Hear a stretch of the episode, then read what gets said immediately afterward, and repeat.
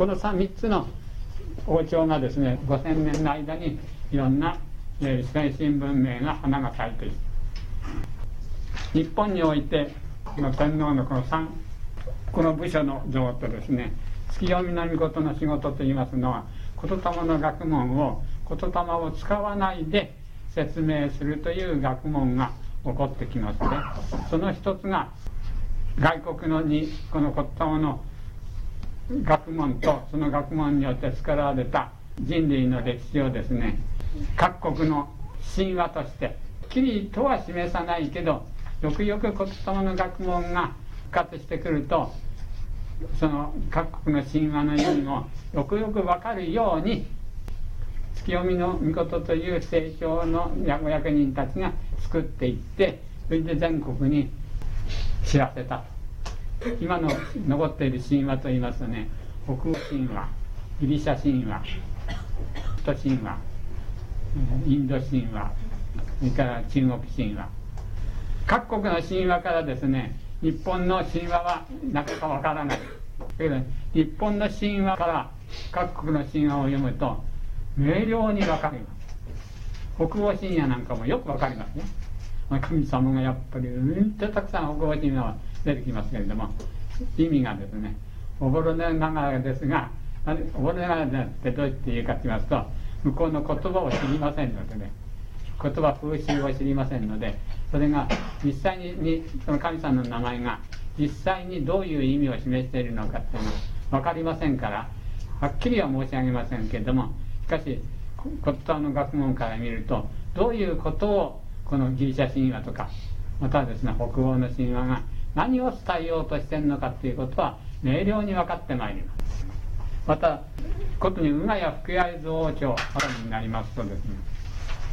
各スメラミことは即位しますと10年ないし十数年かけて外国をへめぐったへめぐって歩いてるということが書いてあります。どこどこどことどこどこ行って何年に帰ってきたとか聞いただけじゃとても信じられない。今から今でもね日本軍から出てって朝鮮半島渡ってあの北京辺りからですねシルクロードを渡ってインド行ったりエジプト行ったりですね中東の方からギリシャの方行ったりなんてするには一人の人がもし移行する人は何年かかると思いますか。大変な日時がかかると思いますけれどもでもあのマルコ・ポールなんていうのは本当に歩いてきてるんですかね。あれはスペインですか？じゃなくてもう一つの国イスパニアさん。国からあの猛虎まで歩いてきてるんですから、うん、ラクダに乗ったことはもちろんあるでしょう不可能ではないですよね。大部隊を持ってそういうようにへめぐった。とね昔の世界地図まで竹内文献には、えちゃんと出てますから。アトランティス大陸この年に没するとかね。大西洋にねアトランティス大陸が没したというのは、えー、あのヨーロッパ人の中ではもう事実として信じられるその他太平洋の諸島マラリア軍マラリア軍島で何て言いました軍島の辺りは大陸があったと言われててそれが水没した残りがあの群島だそうですからそのように書いてございますね。であそこら辺あたりまでが日本語が通用してたと書いてオーストラリアの北ににたくさん群島があります。この群島の中で防音をね日本と同じに使う島民がいるっていうことが最近の研究で分かってきたと言っております。あいえを船が沈没したりなんかしてねで神様っていう時にあいえを生むって唱える民族がいるそうです達自文献によると日本の国っていうのはあそこら辺までが日本の領土だったと書いてありますから言葉をいつにしていたのかもしれない。また天皇がそういういろんなですねこと言霊の原理からこの考え出したいろんなこのいわゆる心理的なものまた芸術的なものまた数学的なものを全世界に広めていってその徳を慕ってですねいろんな土地から日本に訪れてきた方はたくさんいたんだそうです。また天皇がです新しいスメメにことが即位しますとそのスメラミコトの即位の祝典に各国の王様やですね王族が、え、来て参列して、即位をお祝いしたと。また日本のですねスメラミコトが亡くなりますとその治めるところをスメラミオや大魂玉屋というんですね。いうのがそのお墓の名前。細かいところまで書くと竹口文献そんなに嘘ばっかりじゃないんだということが分かると思いますね。外国の王様とかなんかがですね死にますと長くかかったんでしょう。日本にその遺骸を運んでですね遺骨をそれで納めた外国のいわゆる王や王族たちのあの行が日本のそのそのすぐ近くにやっぱり建てられていてこれがですね外積み親大魂玉屋というんですよね。いうお宮が作られていたそうです。人間のことを神というんですね。それ以外の神は神武天皇以前にはないのです。今の現代人が拝んでいる神様は大昔にはなかったそれはみんなここの人間だということが分かっていた時代なんです。というわけでね人類の5000年という歴史が今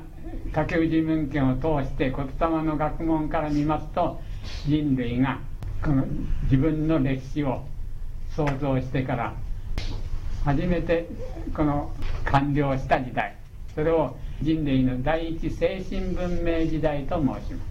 す。どこまででやりかと言いますとこの国の御事王朝から彦法デミ王朝を通して馬や福谷津王朝の終わりまで。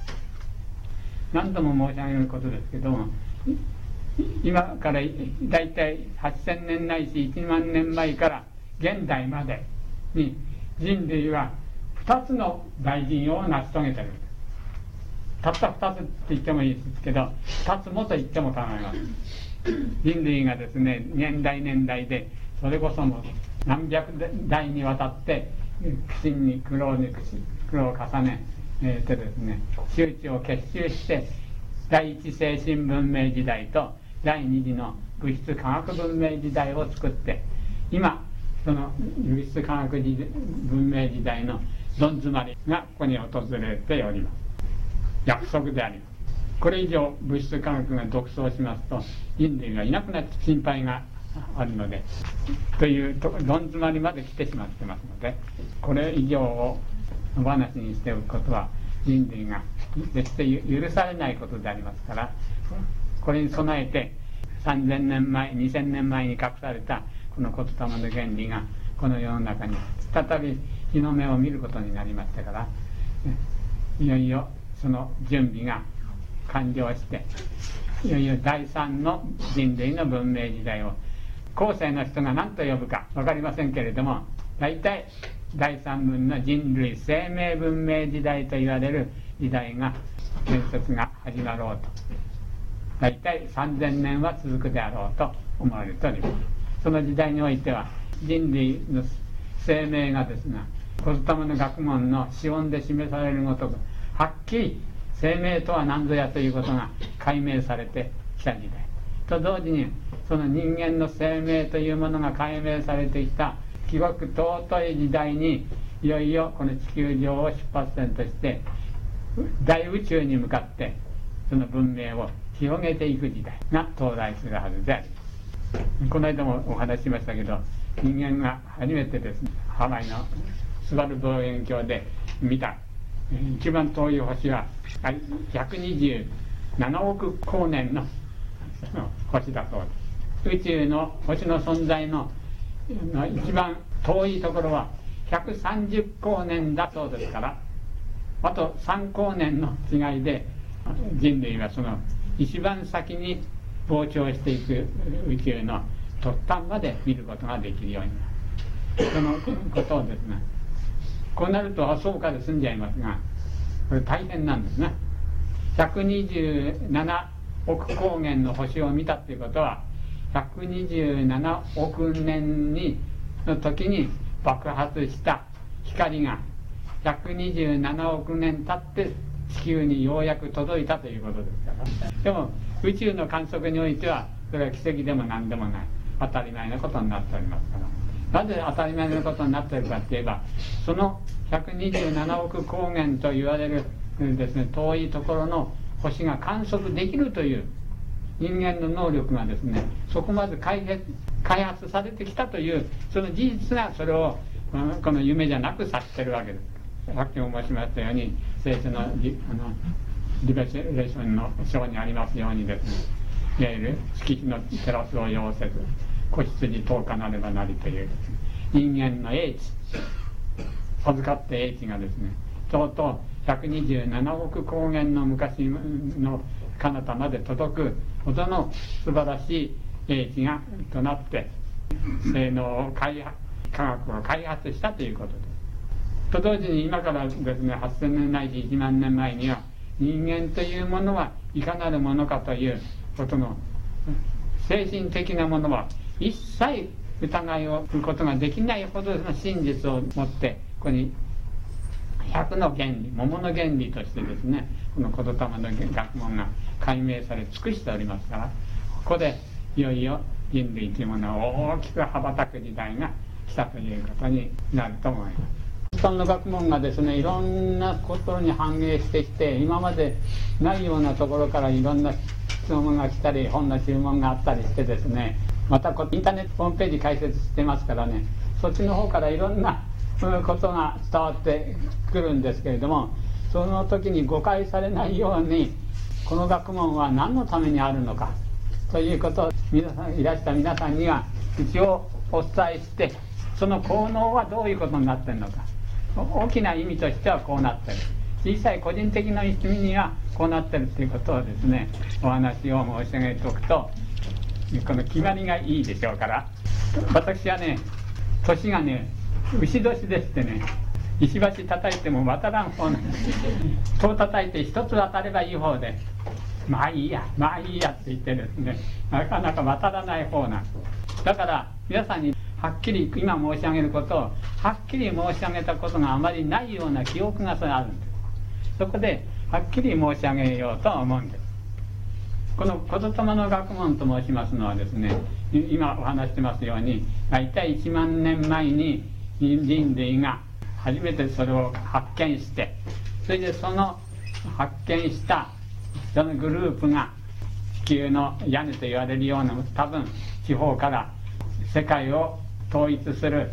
政治を行うにはどこが一般的適しているかと探り探り下ってきてそれで日本の風土というものに惚れ込んで日本の国をここは糸よき地と言ってです底継ぎ羽に宮柱太尻高浜原に地に高尻手と書いてありますけれども根拠地をここに建設したということが古事記に書いてあります。その発端がいわゆるあの二人の御事というですねグループの頭の名前を二人の御事というようにいわゆる二の二いわゆる三次的言霊から数えると第三次元の芸術である世界政治というものを基本と目標としてここに政治を切り開いた。歴史的に見るとそれが本願にあたるんです。人類の悲願と申しますか。悲願というと悲しいと言いますけど悲しくも何ともない本願です。喜び勇んで楽しくやるところやる目的。ということになりますとですね世界の政治を行うための学問と。いうことになります。世界の政治を行うための学問だということを私は石橋を叩いても今まであまり皆さんに申し上げなかったインドにはですねもう伝わっていることでしょうけれども実際にはここで初めて申し上げることで主に住めない御事のする学問なのであります。私の先生の小笠原先生と一緒の又先生の山越名将先生という方は軍人で亡くなる時が大佐でしたかな。軍人のせいというわけでもないですが、えー、頑固な方だったようです。ですから小笠原先生をはじめとして大勢のお弟子さんがですねここはどうしてどどういうなんですかって詳しいとこまで聞こうとするとこの学問は天皇家がこの学問の存在に気がついて昔のスメラミことに立ち返るために私自身が天皇に自身にいわゆる帰り事。を報告するためにしてる学問であって実のところあなた方にしても無意味なんだ。とだけど聞かれれば答えないわけにいかないから言霊の学問の触りだけは教えてあげる。言ってですねちょこちょこっと教えてくれただけなんだそうですある不幸な出来事が起こって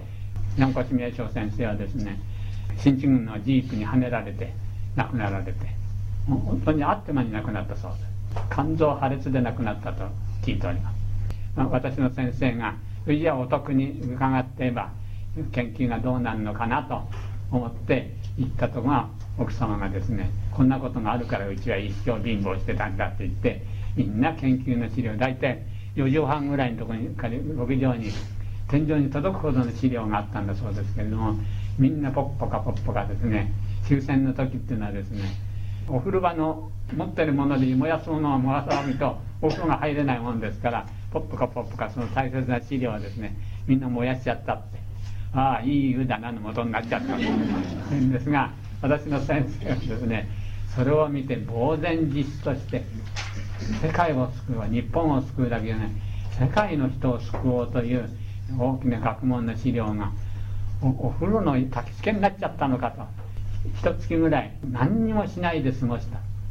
どうしていいか分かんなくなっちゃったって言うんですね。ですけれども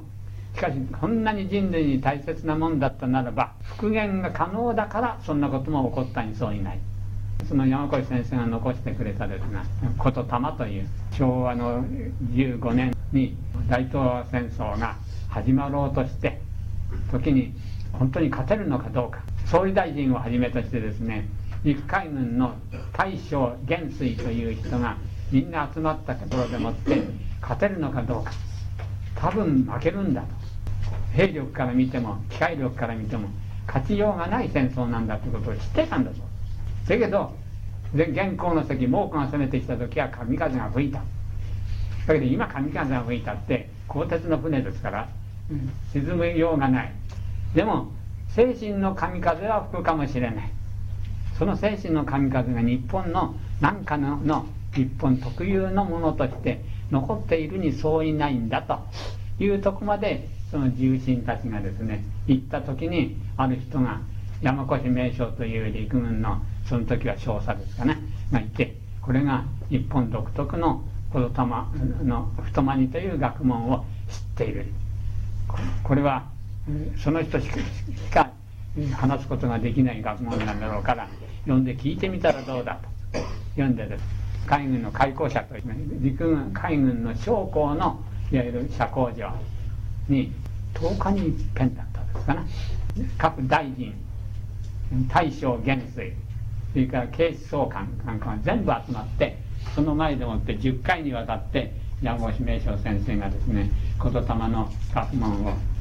お話しした。その記録だけは残ってそれを見ながらあと私の先生小笠原っていう先生がですがまず自分の動かざる心というので座禅をして多摩川のの河原でですね1年何ヶ月の間1日も欠かさず座禅を行ってそれで心がまっさらになる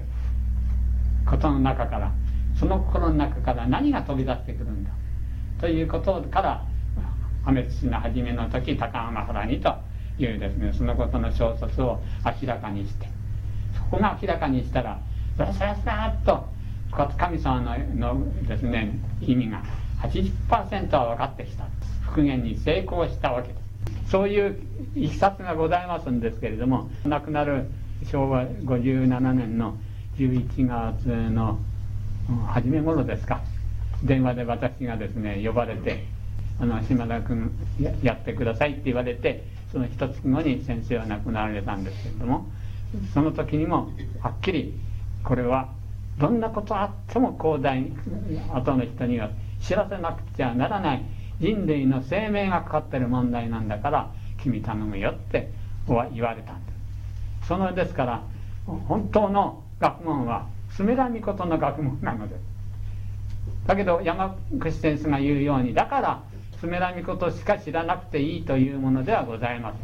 せん前にも申し上げましたように「冷えかくる友のというのはですね完全に天皇の相談役として大臣として天皇のこの思いつきといいますかいったことを政治の体系にまとめていく大変な仕事をする方も言霊の学問がなくちゃできませんしまたその次のですね「たつきかくる友の」って言ってその決まったものをどう運用したらいいかという数玉を取り扱う役職についてもその言霊の学問がなければ到底できるものではございません。私も言霊がなければ法律を一般国民が分かるような条例に直していくのにも言霊の学問がなければできません。昔はそうやってですね各省庁の役目として言霊がなければ知らなければ決して役に立たないような形態に。政府の制度がそうなっていたわけ。です今度はです。そういう制度が作るために世界に。また新しい天皇がいわゆる今の天皇ではなくてスメラミコトとして世界中の恋を統括統一することができる能力がある天皇が生まれるために私がですねこうやって喋っているのです。だけどこうやって喋ってるということでもってですねあなた方に一度そういう本願はそこにあるんですよということを申し上げないでやるとこうやればいくらか心が和むかなとかこうやっていけば生活上困らないようなことが聞けるかなって言って来ていただいてる方もいらっしゃるかもしれません。だけどそれはそれで結構なのです。自分の生活の知恵というものを増していってそれで和やかな家庭を作り和やかなまた家庭の環境を作っていくためにあの勉強していただくこと。これでも結構なのでございます。ただ問題はそういうように世の中が変わってきていよいよ日本の皇室の中からですね俺はっていう方が爪のみ事として両手を挙げて出ていらした時にそれに対して十分なだけの言霊の勉強をですねその方にに教えなくちゃなりません。どんな偉い方だって根、っからこのことを知ってるわけではございます。それはなぜそうかと申しますとさっき申しましたように二つ岩根に宮柱太知り高浜原に地に高知りてということがそのことをよく物語っているのです。二つ岩根に宮柱太知りと言いますのはね二つ岩根というところに岩根イハ根と言いますから五十の根というわけ。です五十音の一番下にイハ根である言霊が五十が整然と並んでるわけ。そこに宮柱って言って雨の御柱。国の御柱っていうものを立てて。これがうにゃーと生まれた人が天性授かっている性能の原本なんですどなたでも人間である以上授かっているのです。だけどその原本はです天津菅祖と言いましてすがすがしい祖というだけでもってこれは人工的なものではないのですね。大自然から人間が授かってあなたがもも持っている天然の性能のもとなのです。それをどういうように心の中で自覚していってそれで最後に高浜原に地に高知りてという高浜原と言いますからアダンですから上にあります。その上の高浜原にですねあ高浜原なやさはとこう並びます時の地にというのはですね地にというのはそのちぎり地にはまたちぎりとも訳せましてこっちの「あ」のところについてるこう地に神社にこう2つありますねこうついてるそれを地に中をここでどういう不意でもってつなげるかと。ちぎりの木で木々ですがどういうように並んだらその世界の政治を行うに足るほどの力が性能が出てくるのかということをですね高間原なやさという8つの符印がそれを示しているのです。それでその符印を知るみそぎ入られをするというのがいわゆる言霊の学問の最高の目的でございます。その目的のためにはさっき申しましたように世界政治を行うための知識ということになるわけです。そこでいやどうしてですね皆さんがこれが一度毎月集まってくださる方はですね50名内外です。まだ日本の国で知らない人の方が何百倍何千倍何万倍と多いと思います。でもある会員の方はですねその下の下部この骨端の会の下の活動体を作ってそこでですねいわゆる動かない心を人を作るために宗教活動をしたらどうだって言って今ですね盛んにおやりになってる方も実はいらっしゃるんです。パンフレットも作ったり本も作ったりして。私は初めからそういうことはいらないんですよとご縁のある人だけが集まるんだから一般活動としてそういう広く集めても集まらないんですよって言ってんですけどでも私の解放にここで発行する解放をですねいつも見ていらっしゃらないと見えてそのそういうことが書いてあるとこだけきっと見落とすんですな。これがね因縁というものなんですどうしてもそのことがわからない方はそういう必然的にそこを見落とすようにできてる。ですから私が会うとそうですね。夕方の5時頃いらっしゃるとねそのことを教えるために何しろ夜中になるまでこっちはいい加減にもう同じことをしゃべるんですからこうなんですよって言うと「だけど先生」と来ましてね5時間6時間はその人にとっては何とも思わないほどなんでしょうね。そうやっていらしてだけど最後には「分かりました」先生のおっしゃると分かりましたから私もそういうあの勉強しなくちゃいけないんですねってお帰りなんですけど帰っちゃうとファッと忘れて56回そういうことが続きました。後でもってですねそういう運動を始められたようです。ですからそれはご苦労様でその人はその運動をすることによってやる得ること知識を得たりいろんな社会を知ることができて結構でございましょうけれどもでもこの骨玉の学問と申しますのは昔2000年前にこの学問をいわゆる物質科学文明が急速に発展することを助長するためにこの学問を一時隠そうと言ってですねいろんな運動をしていただいたその末裔と思っていただくとほとんど間違いがない。その因縁として今度はこの世の中にその隠したことに奔走した方ですから今度は表すことに奔走するという義務を持ってる。義務があると言ったら失礼だと思ったら興味を持ってる方の集まりなんです。これは自然とですね誰からも言われるんではない。自分の持っている2000年3000年の因縁というものがそれをそういうように知ることになるわけなんです。その方々が世界を動かすなんてとんでもない話だと。わしなんかとても平々凡々でそんな用はないと言うんだったらそれはご自分の収容としておやりになっても構わないのです。全然構わない。だけどおやりになってることはその自分の収容でいやいやあそうか世の中ってこんなもんなのか。世の中の歴史ってこういうようにして出来上がってるのか。ということを知るだけでも相当ないわゆる一般の歴史学家ではですね言わないことをお知りくださるんですから有効でございますけれどもそれと同時にその人がその意思をですねそこに働かせなくとも言霊の一つ一つの法則とかまたは言霊の意味とかっていうものをですね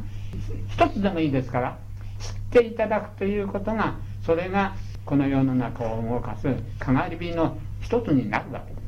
これだけしか知らなかったら世の中に何にもないということは決してございません。言霊が「うおわえ」というところあとは「え」の中間ぐらいまでこの知識が進んできますと自分のこうやってささやかにやってることが世界にどう反映していくかがお分かりになってくるんです。自分と世界が結ばれているんだということがはっきり分かっていらっしゃるんです。ここまでいらっしゃるともう離れっこはないのです。自分が歴史を想像する人になるわけですから。だけどそうじゃなくとも興味本位でおやりになってても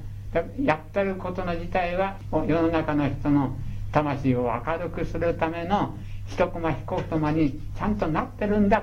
ということがお分かりくださればそのままで結構だと思います。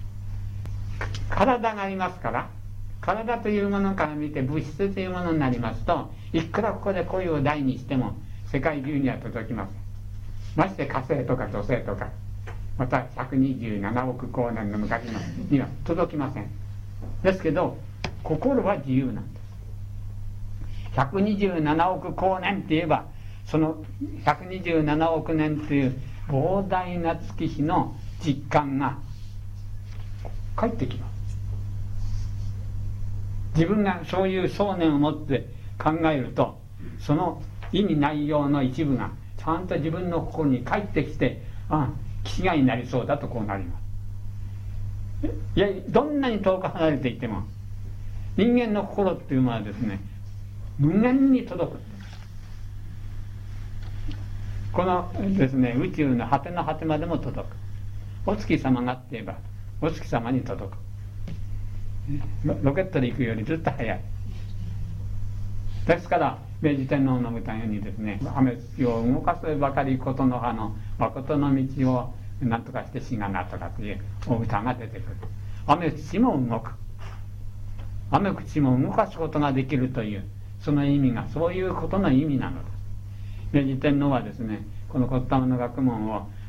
お始めになった。復活の第一歩を記された天皇ですからああの骨董に関するあのお歌をたくさん作っていらっしゃるから力があるんです。あなたは幸せですかっていう言葉の中にそれだけでその人のですね大昔の祖先からその人に至るまでの歴史を全てこう抱いてしまっているのでそれだけの力があるその力でもってスメラミコとはですねいわゆる世の中を治める。そういう時代が少なくともあと何十年後には必ず来ます。来なかったら諦めてください生存を諦めていただきたい人間は生きる道がございません。こんなことがあと20年も30年も続いたらみんな発狂してしまいます。人間の価値というものがどこにもすっ飛んでいっちゃって虫けらのごとく人を殺す時代が来てしまいます。ですから必ずこの高速構想といいます日本の大昔の聖のですね進める見事ととその下に来て計画を立てた人のの人類文明創造の競輪は決して間違うことがないどんなに悪人が出てきても一歩たりともその競輪を曲げることはできないどんないいことをもってしてもこの5競輪以上のいいことはありえない。というですねことがこれからどんどん皆さんの目に映るごとくに現れてくる時代がもうすぐ来ると思います少なくともあこういう時代が来たって本当みたいだなと思えるぐらいはあのご勉強なさってくださいそうすると自分というものがどの何をしなくちゃいけないかということをですねお分かりくださるんじゃないかと思います。私もこんなのんきなこと喋っていてたのがですね昭和に62年先生が頼むよって言ってから5年も経っちゃってたんです。だけど私はどうしていいか分かんないから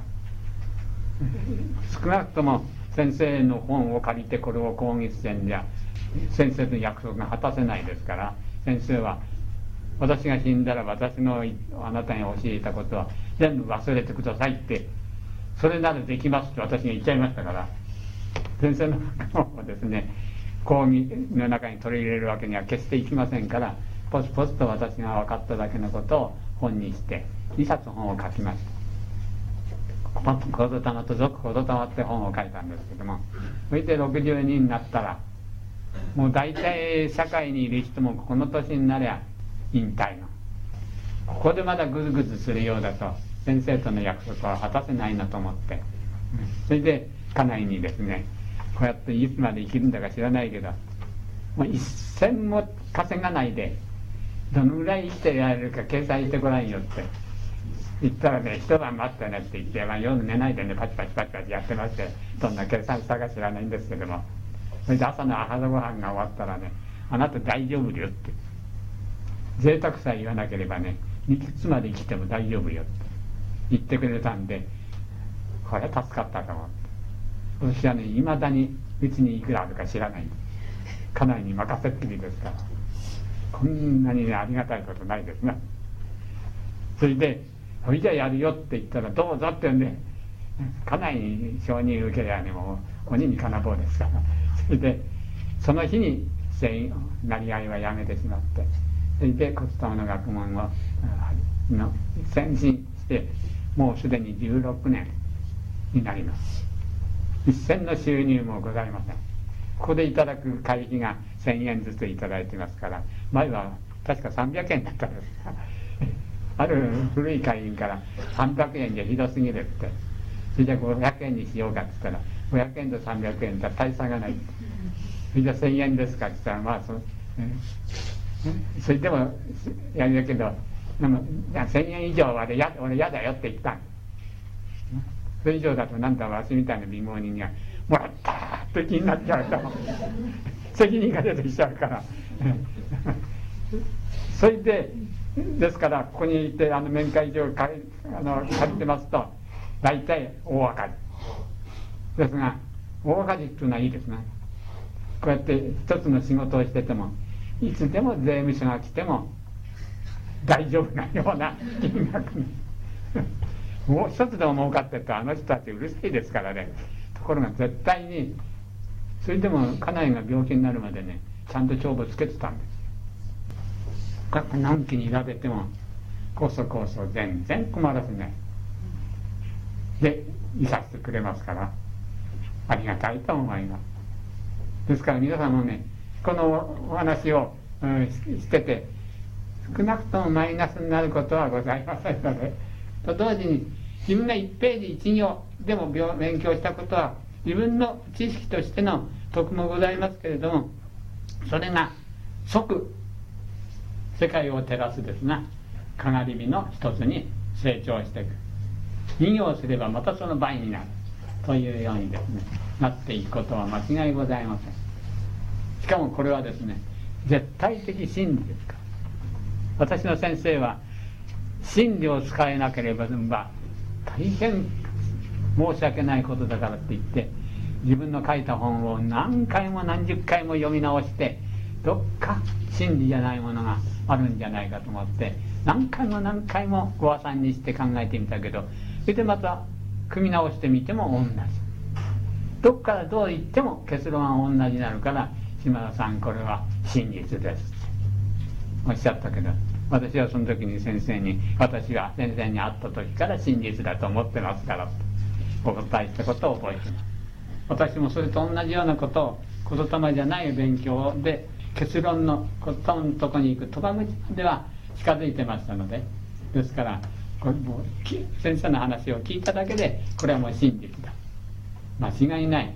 天下にただ一つの真実だ。あともう一つの真実があるとすればこの科学の真実ですね。どうしてかというと科学というものはね誰々の科学っていうのがない。んですアインシュタインの相対性原理って言いますけれどもそれでもアインシュタインは相対性原理っていうのがですねこの世の中であまりにも不思議な学問ですからアインシュタインの相対性原理というのであって相対性理そのものは昔から相対性原理というものがこの大自然に備わっているから発見できたんですからね。アインシュタインのでは何でもない。全人類の真理。なと同時にこの言葉の学問も断ざりの真のものって所有がございません。だから私の所有でもございませんから。この学問は一銭でも金で売ることはできないと言って理由の一つでございます。ですからそういうようにしてですね個人を離れたもの。全人類的なもの。これは人類がですよこの3000年5000年1万年とこの後に続いてどのぐらい人類の影響力がですねこの宇宙のどこら辺まで行くか。この太陽系宇宙をきっと少し少してですねもっと他の宇宙まで影響を及ぼしている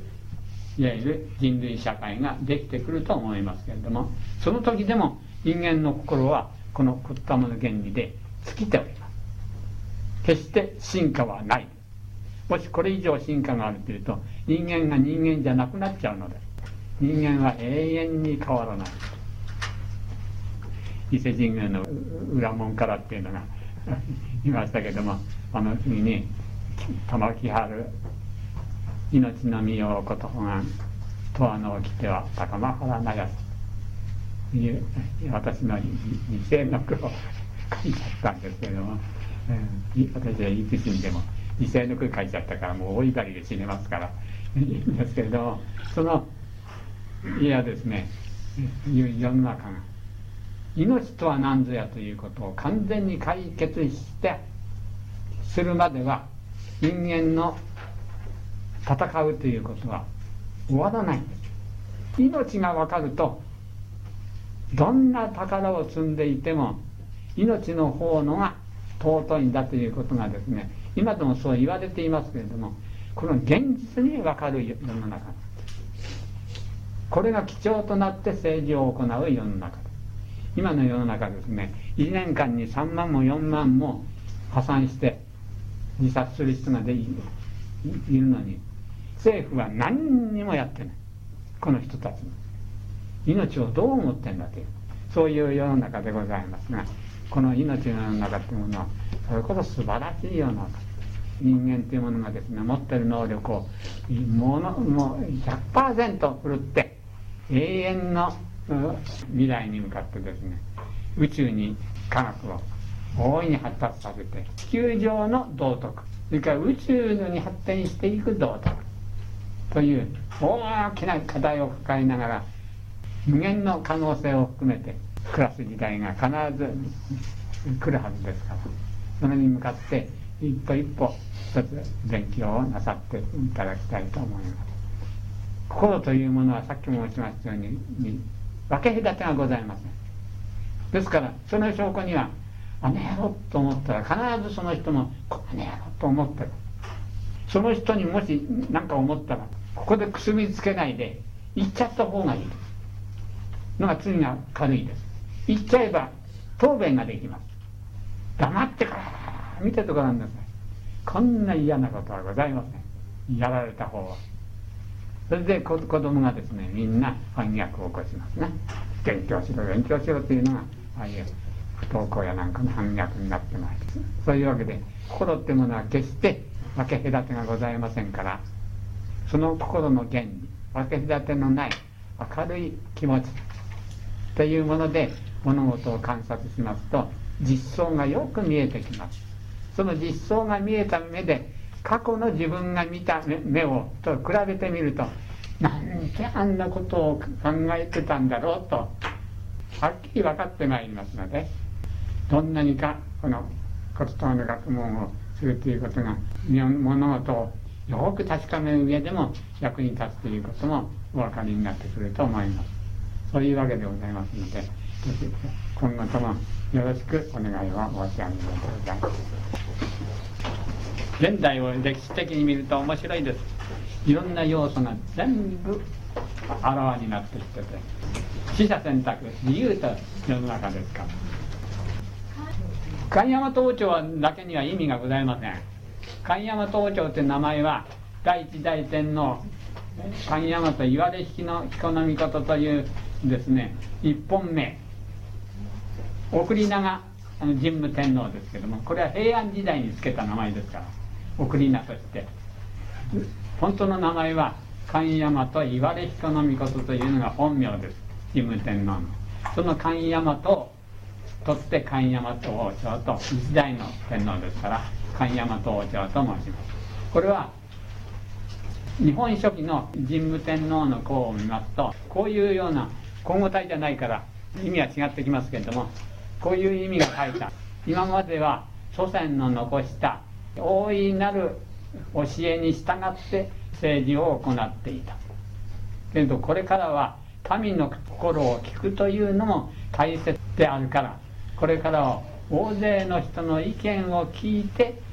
政治をするようにしようと思う。ということは言霊の学問で政治を行うのではなくて民主主義の政治を行う今の政治ですね。民衆の意見に従うという。そう思って600年はそうじゃないのが続いてそういうつもりでいるのにそうじゃなかったから世の中のストレスが溜まってきてそれで第10代主人天皇の時にですねいろんなもう困ることがたくさん起こるんです。よ疫病が流行ったり反乱が起こったりですね。なんか起こるんで主人天皇が何のためにこんなに、うん、自分は苦しまなくちゃいけないのかって言っていろんなやはり知識人を集めて聞いてみたところがそれに値する人が現れてこの我の持つこの神をこういうとこににお祭りして自分がその神主になればことはもう収まるぞと言うんでそれにしたかったところが収まった。と同時に天照大神の形である八田の鏡とそれからですね大国主の水戸と山の大和なんとかの神を同じところにお祭りしてた天皇のそばに。両方とも天皇がいられなくなっちゃったから鏡である天照大神は重縫の姫に授けてそれで良いところに神社を建ててそこに神を祀ってくれ。天照大神のいわゆる今の伊勢神宮。二十何箇所をへ巡った上で今の伊勢がここぞよき地でここにいたいぞというご神霊の心があってあそこにお祭りしたというんですがその時から言霊の学問を隠しちゃった。言霊の学問を神様として祀っちゃった。時から第二科学文明時代が現実的なものになってくる。それが神大和王朝の存在理由ですそれで存在理由果たし得たので神大和王朝はいわゆる昭和天皇で終わりということになる今の天皇はつなぎの天皇でございます。何の名目もない天皇。憲法で国民統合の表彰だなんて。いう何が何だかわからない。アメリカの憲法論をですね日本訳した。そのまま持ってきた天皇で。象徴だったらこの花でも構いませんな。これが統合の象徴だって言ったって構わない。それは人間に持ってきたというのは苦しさいっぱいですがそれじゃなくようにしないと。持たないからそうやったんですよ。こんなあやふやな国家はありませんですから人間がですね、えー、私なら私に「何々姫」なんて名前を付けられたらいくらね、えー、ベタベタと見たくたっていつかバレるのと同じですね必ずバレる時がその時はですねあの22年の時は英国の皇室を真似たらよろしいとあの昭和天皇はおっしゃったんですけれども英国の皇室はもう亡きに等しいようなこんなになってます。日本も例外じゃないような気がいたします。真実はそのそういう何かでの中から生まれてくる。そういう中から本当の日本世界を背負って立つ。